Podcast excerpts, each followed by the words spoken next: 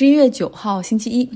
拜登和卡马拉·哈里斯昨天晚上在 Delaware 州 Wilmington，也就是他们拜登的这个家的所在地方举行了庆祝仪式。那第一次呢，他们以 President and Vice President Elect 这样的身份发表了演讲，共同庆祝美国有了第一位女性副总统，并且拜登也承诺他的内阁中将不只有一位女性。然后呢，向大家表达了感谢，他一再说了三个。I owe you, I owe you，我欠你们的哈。他也强调，女性和非洲裔对他的投票是这一次他在关键州，像乔治亚州、宾夕法尼亚州实现翻盘的关键。那他也会努力的在任期内解决种族歧视和性别歧视的问题，不会让大家失望。其次呢，他表达了希望这个国家能够重新的团结在一起。然后他说，因为他自己曾经两次竞选过美国总统都失败了，所以他懂得这种败选的滋味哈。那他希望给对手的支持者也说一下，就是希望我们能够彼此给一个机会，重新的去对话。他说他不会把美国看成的是蓝色州或者红色州，因为在他看来都是 United States，就是都是美国的一部分。那他是美国的总统哈，希望能够去和解。并且团结在一起。第三呢，他强调了对抗疫情的重要性。拜登说，重建经济、恢复我们往日的生活，可以去拥抱、聚会、上学、见朋友、参加婚礼、毕业典礼等等，这些所有的一切的前提就是控制住疫情。那他尽管是要在一月二十号才会正式成为美国总统，但是目前他的团队已经组建了一个由科学家和卫生医疗专家们组成的团队，哈，来制定对抗疫情的方案。总共他的演讲十七分钟，然后之后他们就是他和卡马拉·哈里斯的家人都上台共同庆祝，礼花在天空中绽放，然后打出他们的名字：拜登、哈里斯，二零二零。那么今天呢，前美国总统共和党的小布什哈，他也祝贺拜登当选，他这个祝贺。就是非常的有意义，因为到现在为止，其实美国共和党这边只有很少的议员，像 Mitt Romney 阿拉斯加的参议员 Lisa Murkowski，他们祝贺了拜登。大部分人选择沉默，而少部分人，像这个德克萨斯州的 Ted Cruz，还有南卡罗来纳州的参议员 Lindsey Graham，他们都还在福克斯电视台为特朗普摇旗呐喊哈。所以说，小布什的这通电话非常的有意义。他说，他不仅给拜登打了电话，也给卡马拉·哈里斯打了电话，祝贺他成为第一位女性的副总统。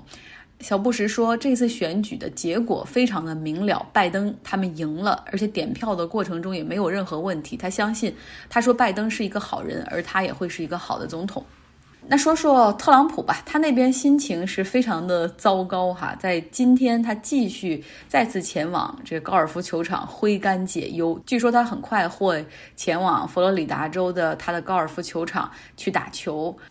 那据媒体报道说呢，他的幕僚团队也提供了不同的意见，有一部分人是希望他能够。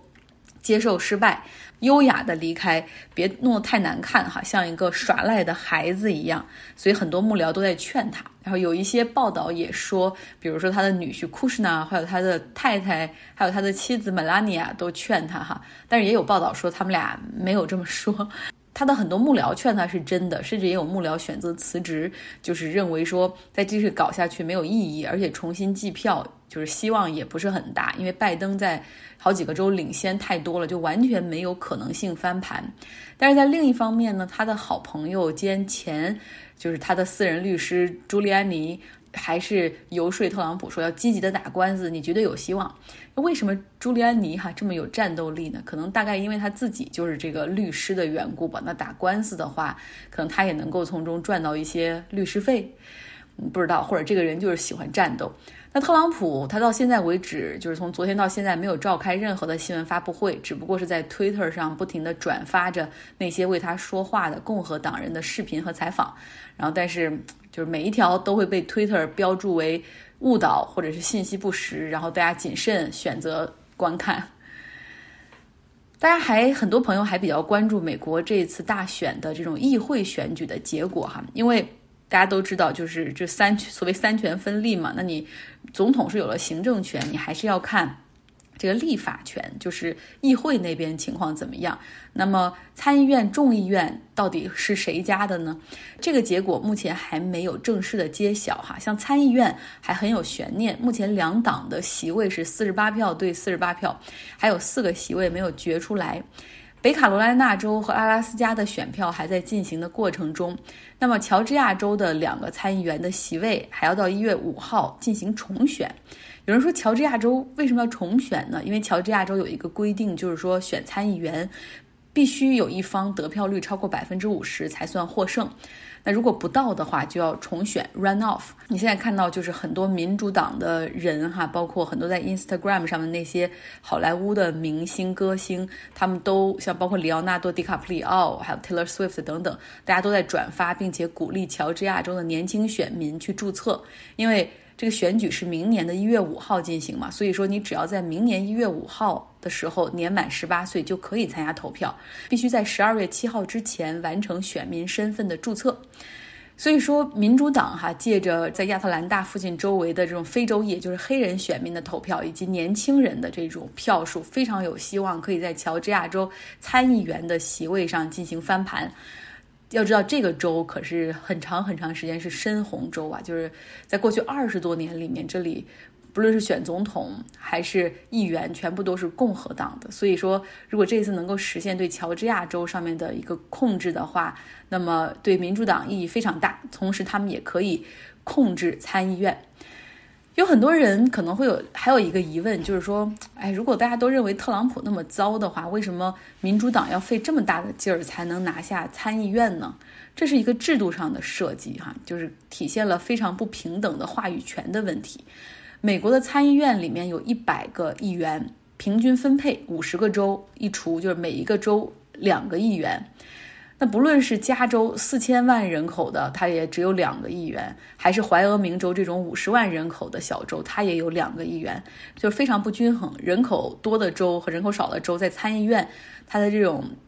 席位没有任何的差别哈。那之前也给大家看过一个地图，就是其实选择民主党的这些州呢，大部分都是人口大州，像这个西海岸的几个州，美国的东北部的像纽约、马赛诸塞等等。这些人口都很多，但是没办法，你也只有两个席位。而共和党呢，他们那边就是州比较多，但是人口都比较少，所以在这一点上来看，其实对于，呃，民主党来说，拿下参议院一直都是有难度的。另外一个原因呢，就是参议员他的任期是六年，在设计的层面上呢，就是为了保证这个立法权的一个稳定性，它大概是每两年有。大概三十多个参议员，然后来进行改选，所以今年大概是有三十五个参议员，然后面来面临自己州的一个重选，所以又不是百分之百重选，所以这也是另外一个原因。那么众议院的重新选举，他们是所有的议员都要重新选举哈，众议员每个任期只有两年，很短，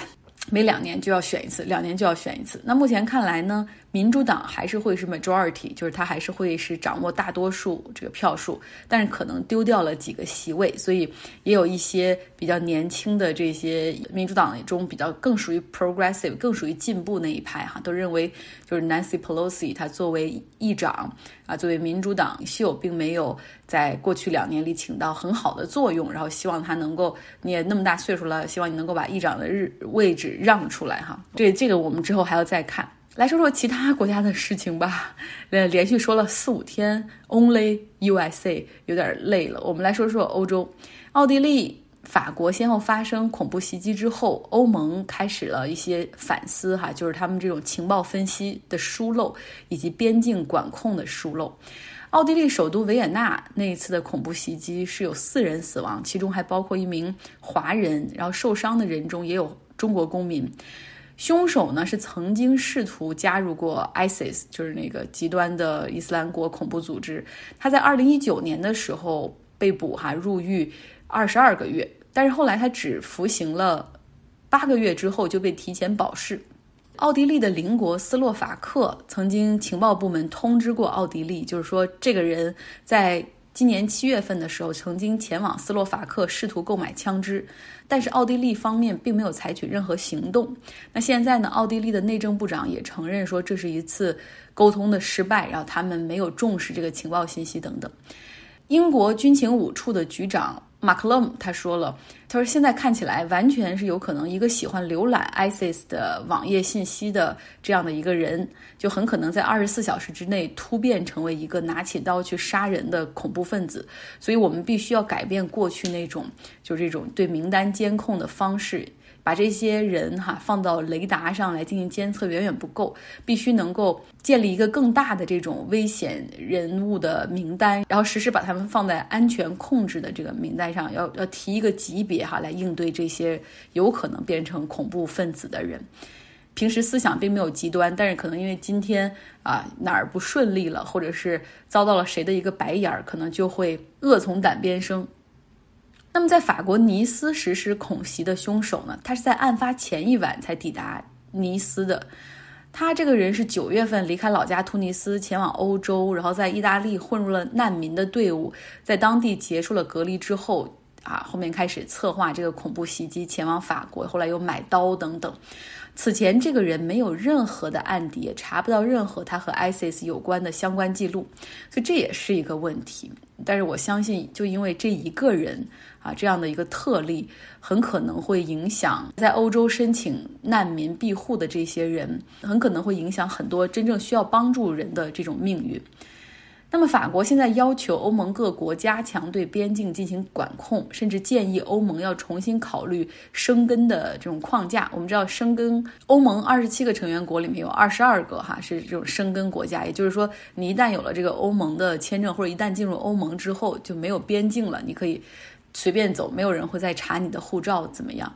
然后呢？现在法国希望说，让每一个国家还是要尽到边境这种管控的一个安全的责任，不论是你对一些嫌疑人，或者是一些在这种恐怖分子潜在名单上的这些人的一些监控，哈，甚至还可能会有更加升级的一些步骤。这会提交在欧盟十二月份举行的分会上进行一个讨论。那么明天提前预告一下，明天哈我会讲一个智利的内容。智利呢，它最近通过了全民公投，百分之七十八投了 yes，支持要修改宪法。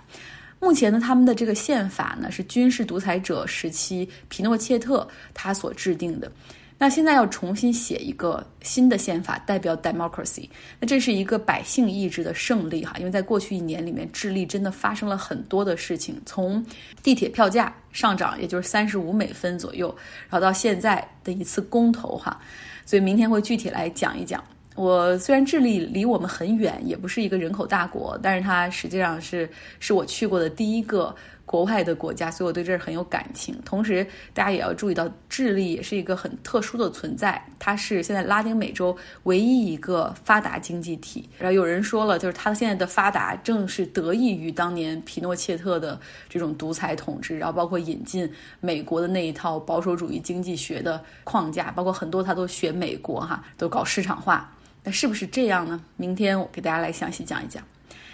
好了，希望接下来的这一周可以少讲一点美国，多讲一点其他的地方。然后像喜马拉雅平台是我平时上传，然后它可以映射到苹果的播客 Podcast 上面。然后我最近上传的每一个音频，他们都会删除，理由给出的是我这样的个人的 Podcast 是没有资质。去报道美国大选的，我真的觉得一百个问号，就是很奇葩的平台规则。所以好多朋友就说：“你怎么 Podcast 不更新了呢？”其实不是这样，我也很痛苦啊。每次上传它都会删除，我一般都会就是来来反反复复的去对抗个两三次，然后最后放弃。好了，今天的节目就是这样，希望大家有一个一周愉快的开始。